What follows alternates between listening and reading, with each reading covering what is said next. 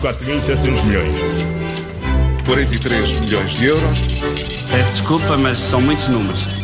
E Paulo Ferreira com Miguel Cordeiro, nesta edição da Moeda de Troca, continuamos a falar do coronavírus. Sim, o Governo anunciou ontem as primeiras medidas uh, que têm a ver com esta crise, medidas de apoio, de apoio às empresas, num caso, foram 100 milhões de euros que vão estar disponíveis uh, para apoio, apoio então às empresas uh, e trata-se de apoio à tesouraria. funciona como uma linha de crédito, com garantia do Estado, tem um plafond máximo de 1 milhão e meio de euros por empresa, dependendo da dimensão. É um apoio possível possível. Digamos que é, é, é, a primeira medida para uma primeira fase, enquanto as coisas não estão ainda claras, uh, até porque a questão principal pode nem ser a tesouraria, isto é, o fluxo de pagamentos e recebimentos das empresas. Uh, o problema principal uh, poderá ser e é já o impacto económico. Eh, isso tem mesmo a ver com a atividade, com a atividade económica, empresarial, com as vendas mesmo que as empresas uh, fazem, não com o momento em que recebem a receita dessas vendas. Ehm, tem a ver com as compras, tem a ver com o consumo. É, é por isso, por causa desse impacto que ontem o Primeiro-Ministro admitiu na Assembleia da República que o Governo pode fazer uma revisão em baixa das previsões para este ano é que o somatório do consumo, das exportações e também do investimento é, é isto que faz o, o, produto, o produto interno bruto, o PIB, e se estes enfraquecem, a economia desacelera.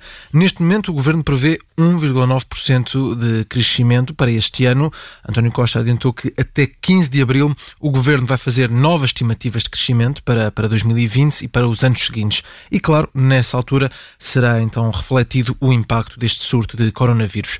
Neste momento parece inevitável que as previsões venham a ser mais baixas e isso pode ter impacto no orçamento. Terá certamente, e Mário Centeno já veio a dizer que não, não vai mudar as contas. Isto é, o impacto que venha a ter não obriga a mudar as contas do orçamento, a refazer contas públicas, que é uma declaração um pouco arrojada neste momento. É um pouco arriscada eh, esta declaração do Ministro das Finanças por uma razão muito simples. Não se sabe de facto ainda qual é a amplitude da crise. Ninguém consegue pôr as mãos no fogo.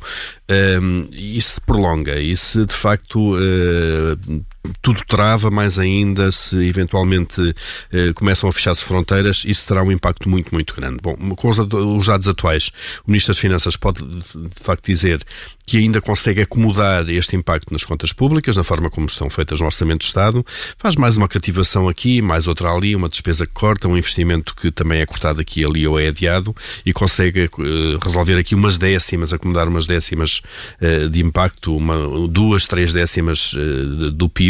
Agora, se o impacto da epidemia se prolongar, aí não, não haverá volta a dar-lhe e até pode ser aconselhável e saudável um, que as contas públicas e o orçamento sejam revistos, uh, precisamente para, para, para, colocar mais estímulos na economia, para o governo fazer mais investimento e mais despesa, que no fundo é a orientação que começa a ser dada a partir da Comissão Europeia. Moeda de troca na Rádio Observador e sempre em podcast com o Paulo Ferreira e o Miguel Cordeiro. 4.700 milhões. 43 milhões de euros. Peço desculpa, mas são muitos números.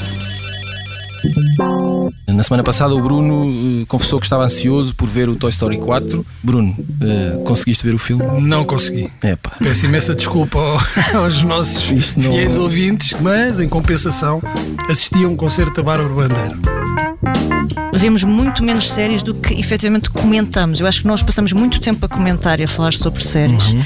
Tenho dúvidas de que as vejamos uh, a todas e assim tanto.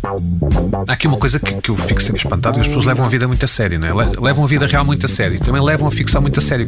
De Madonna à Casa de Papel. Séries, filmes, música, cultura urbana.